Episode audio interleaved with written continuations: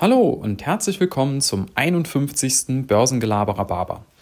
Das Zeitalter der Billionen ist angebrochen. Ja, mir ist das jetzt vor kurzem mal so klar geworden, dass wir ja mittlerweile in den äh, News immer nur noch von Billionenbeträgen hören. Also wie viele Billionen jetzt wieder für dieses Rettungspaket ausgegeben werden, wie viele Billionen in einem anderen Bereich investiert werden und wie viele Billionen mittlerweile der Schuldenstand von bestimmten Ländern beträgt.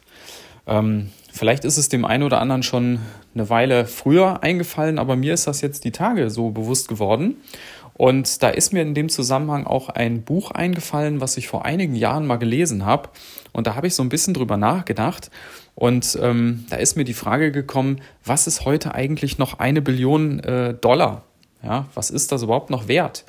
Weil in dem Buch, wo, worum es geht, ähm, das ist von Andreas Eschbach und das heißt auch eine Billion Dollar, ist vor 20 Jahren erschienen und in dem ging es eben darum, dass dort ein armer Pizzaverkäufer eine Erbschaft macht von einem Verwandten, den er eigentlich gar nicht kennt.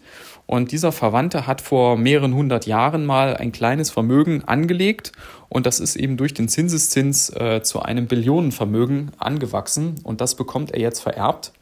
Und dieser Verwandte hat ihm auch eine Prophezeiung hinterlassen und hat gesagt, dass ähm, er später mal mit diesem Vermögen der Menschheit eine neue Zukunft geben soll oder wird. Ja, das ist so die Idee des Buches und dann geht es eben darum, was er daraus macht.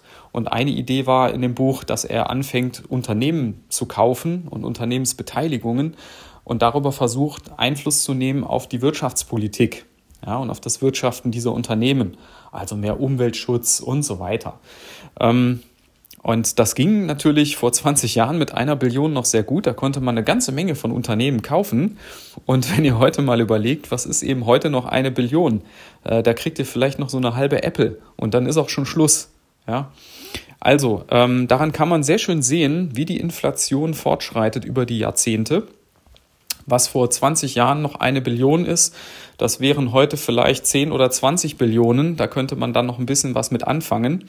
Ja, und ähm, wer weiß, wann, wann wir dann das nächste Zeitalter äh, erleben, wenn es dann um Billiarden geht.